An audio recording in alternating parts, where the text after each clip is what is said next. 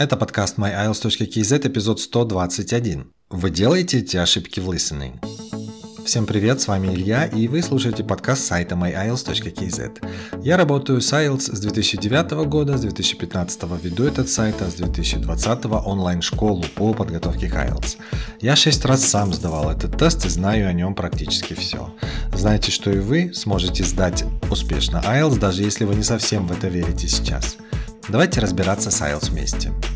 И сегодня, судя по названию этого выпуска, мы с вами сфокусируемся на listening. Но прежде я хотел бы ответить на вопрос, который получил не так давно от одной из родительниц, чья дочь думает сдавать IELTS. Вопрос больше относится к тем, кто живет в Казахстане, поскольку он затрагивает понятие ЕНТ. Если вы вдруг э, слушаете подкаст не из Казахстана, ЕНТ – это единое национальное тестирование, это экзамен, который сдают э, выпускники казахстанских школ для того, чтобы, используя баллы этого экзамена, поступать в местные университеты. Так вот, в чем состоял вопрос? В том, что появилось какое-то постановление на государственном уровне, что если человек имеет на руках э, результат IELTS 6 баллов и выше, то он может предоставить этот э, сертификат э, в свою школу, и тем самым его освободят от сдачи английского в рамках ЕНТ. Стоит ли готовиться к IELTS, чтобы сдавать его, и чтобы вас освободили от английского в ЕНТ? Честно говоря, я вначале не совсем понял эту ситуацию, поскольку для меня это новость, что вот э, можно IELTS использовать, чтобы освободиться хотя бы частично от ЕНТ. И, видимо, родительница просто недостаточно подробно объяснила мне это. Девушка, одиннадцатиклассница, сдала пробный тест э, в онлайн-школе у нас, и тем самым мы посмотрели на балл, и потом уже просто обсудили детали. Вот тут на этом этапе я понял, о чем идет речь. Результат у девушки был ниже пятерки, а, как я уже сказал, 6 баллов минимум необходимо предоставить, поэтому она спросила, есть ли смысл готовиться к IELTS, чтобы его сдать и чтобы освободиться от части ЕНТ. Я говорю, на самом деле не стоит заморачиваться, потому что стоит помнить, что ЕНТ не только английский, там еще есть базовые предметы, к которым стоит готовиться, на что уйдет время. В то время как если у человека сейчас 4,5 балла по, IELTS вообще, какой смысл в том, чтобы вкладывать в подготовку время и деньги? Тем более, понятное дело, чтобы получить шестерку, по-хорошему необходимо подтягивать уровень английского. Я записываю этот эпизод в конце января месяца, ЕНТ проводится начиная с июня. Очень мало времени на самом деле, чтобы подтянуть язык э, до этого уровня. Плюс еще в это время необходимо как-то уместить подготовку к самому тесту, то есть изучить стратегии и все эти дела. Кроме того, родительница была не в курсе, что сдача IELTS это штука платная, и она не совсем дешевая может быть для многих людей. На сегодняшний день сдача IELTS стоит 77 тысяч, ну, вне зависимости от того формата, в каком вы сдаете, бумажный или компьютерный. То есть необходимо также учитывать и эти расходы. Поэтому, если вы, слушая этот э, подкаст, сталкиваетесь э, с подобной дилеммой, я бы посоветовал вам не заморачиваться и просто сдать английский в рамках ЕНТ. Я не думаю, что там будет уровень английского такой же высокий, как в IELTS. Ну а мы давайте перейдем к теме сегодняшнего выпуска. Делаете ли вы эти ошибки в listening? Что за ошибки? Я сфокусируюсь сегодня на трех видах ошибок в спеллинге, потому что спеллинг э, это камень преткновения для очень многих э, в listening.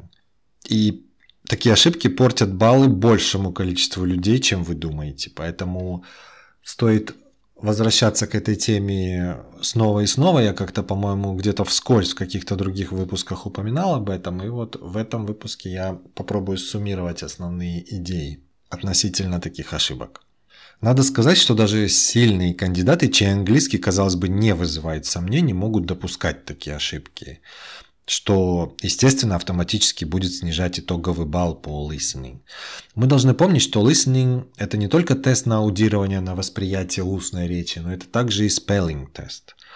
Вы должны не только верно услышать и распознать слово в речи, но и верно его написать.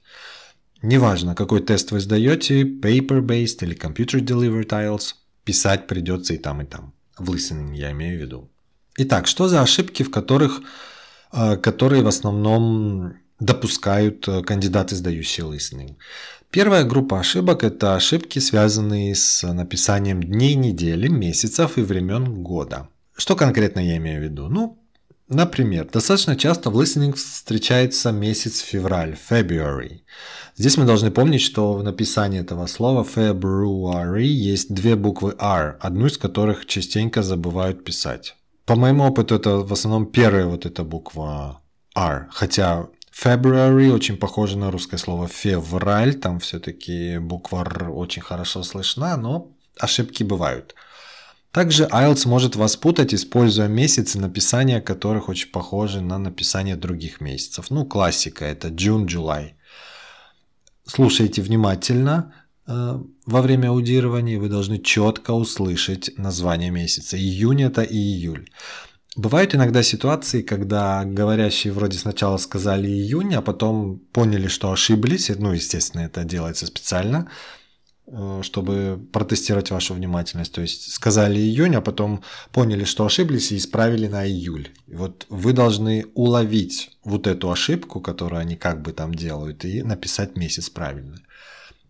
Дальше если мы про месяцы говорим, а, месяц December. Реже, но встречается December, где могут иногда путать буквы C и S. То есть, если написать слово December через S, это, естественно, будет ошибкой. D-E-C-E-M-B-E-R правильный спеллинг. D-E-C, никак не S. Если говорить о днях недели, то, на мой взгляд, чемпион по использованию в IELTS это среда. Wednesday. Ну, мы знаем, Wednesday пишется немножечко там с определенными нюансами, поэтому если вы путаетесь в этом слове, обратите на него внимание, не поленитесь, возьмите листок бумаги и напишите это слово раз 20-30, чтобы вы четко запомнили, что оно пишется как Wednesday. Ну и еще два дня недели, которые могут использоваться в listening, это Tuesday Thursday. Они похожи по звучанию, а поэтому-то и часто можно их услышать, особенно в listening part 1. Tuesday, Thursday. Также будьте внимательны с их написанием. Если вы плаваете в спеллинге, воспользуйтесь советом, который я дал чуть раньше относительно Wednesday. Ну и времена года. Из всех времен года самый сложный спеллинг наверное, у осени, autumn.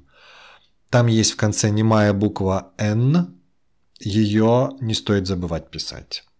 Вторая категория спеллинговых ошибок в listening – это числительные, которые заканчиваются на ty или tin. Не перестают мне задавать этот вопрос о том, как отличать десятки, вот эти тины. Разница между fourteen и forty, например – очень большая, как мы понимаем. Мы должны помнить о том, что ударение в слове, которое обозначает десятки, всегда ставится на первый слог. Вот сейчас я прочту четыре числительных. Обратите внимание на то, как я ставлю, где я ставлю ударение. Я ударяю первые слоги. 30, 40, 50, 60. Если же мы имеем дело с числительными от 13 до 19, ударение всегда идет на последний слог, на вот этот тин. В беглой речи это не всегда может быть супер четко вы услышите, но все же такие числительные звучат несколько дольше, чем числительные десятки. Тут нужно просто учиться отличать их по звучанию, и, кстати, иногда это похоже по контексту. Вот слушайте, например, 13, 14, 15, 16, что там дальше идет, 17, 18, 19. Могут использовать эти числительные, например, когда называют цену чего-то там, что они обсуждают в своем листинге. Если, например, скажут 1990, вот тут многие начинают пугаться. Они сказали 1990 или 9019. Но здесь контекст важен. Точно так же, как и ударение, где стоят 1990. 19 – это 19, 90 – ударение на первый слог, значит это 90. Ну и кроме того, по контексту мы, наверное, догадаемся, что намного чаще мы можем встретить цены, которые заканчиваются на 90, 900, вот что-то в этом роде, а не на 19. Поэтому цена 90.19 звучит довольно странно. Намного чаще мы можем встретить цену 19.90 Итак, обращайте внимание на числительные на ти и на тин. Здесь э, основной фокус в ударении. Ну и последняя группа ошибок – это ошибки в словах, где есть немые буквы. Ну, как вы знаете, в английском довольно много слов, в которых есть буквы, которые не произносятся. И если мы, например, возьмем буквосочетание GH, как в слове там night, light или в слове enough, это буквосочетание может либо вообще не читаться, либо передавать вообще звук F. В этом буквосочетании даже никакого намека нет на букву F и на звук F, но тем не менее. Прилагательное rough, которое пишется R-O-U-G-H, или tough, то, то же самое, T-O-U-G-H. Вот это вот буквосочетание OU плюс еще GH, его можно встретить и в слове enough.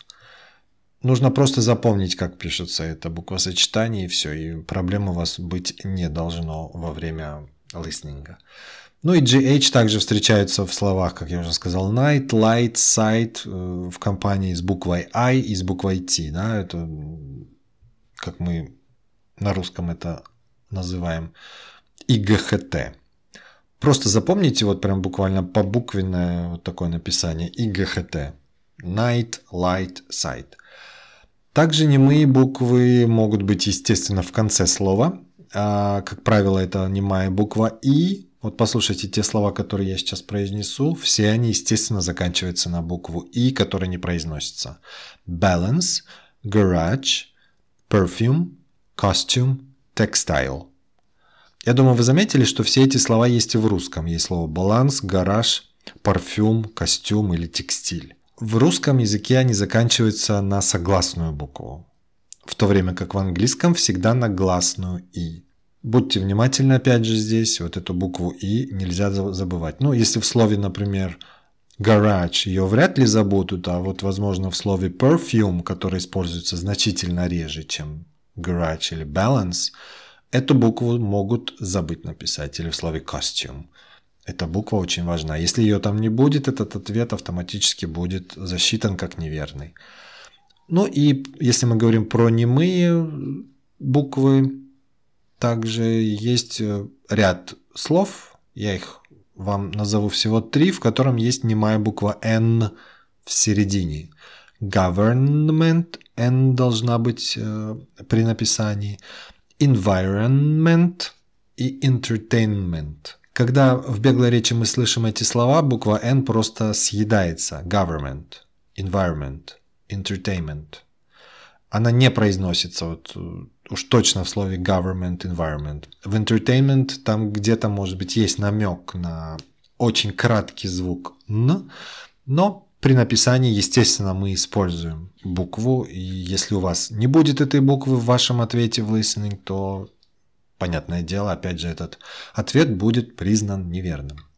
Ну что ж, мы с вами посмотрели на спеллинговые ошибки с днями недели, месяцами и временами года ошибки с числительными t и tin и ошибки в словах, где есть немые буквы. Я подготовил для вас э, кратенькую шпаргалочку на этот счет. Пройдите просто по ссылке в описании к этому выпуску. Там есть блокпост, где указаны все примеры, которые я использовал в сегодняшнем эпизоде. Подпишитесь на подкаст myiles.kz в Apple подкастах и Google подкастах или вашем любимом подкаст-плеере, чтобы не пропустить новых эпизодов. А если у вас есть вопрос, комментарии или идеи для будущих выпусков, то напишите мне. Для этого зайдите на myiles.kz в раздел «Контакты», либо отправьте сообщение в Инстаграм. Скоро услышимся.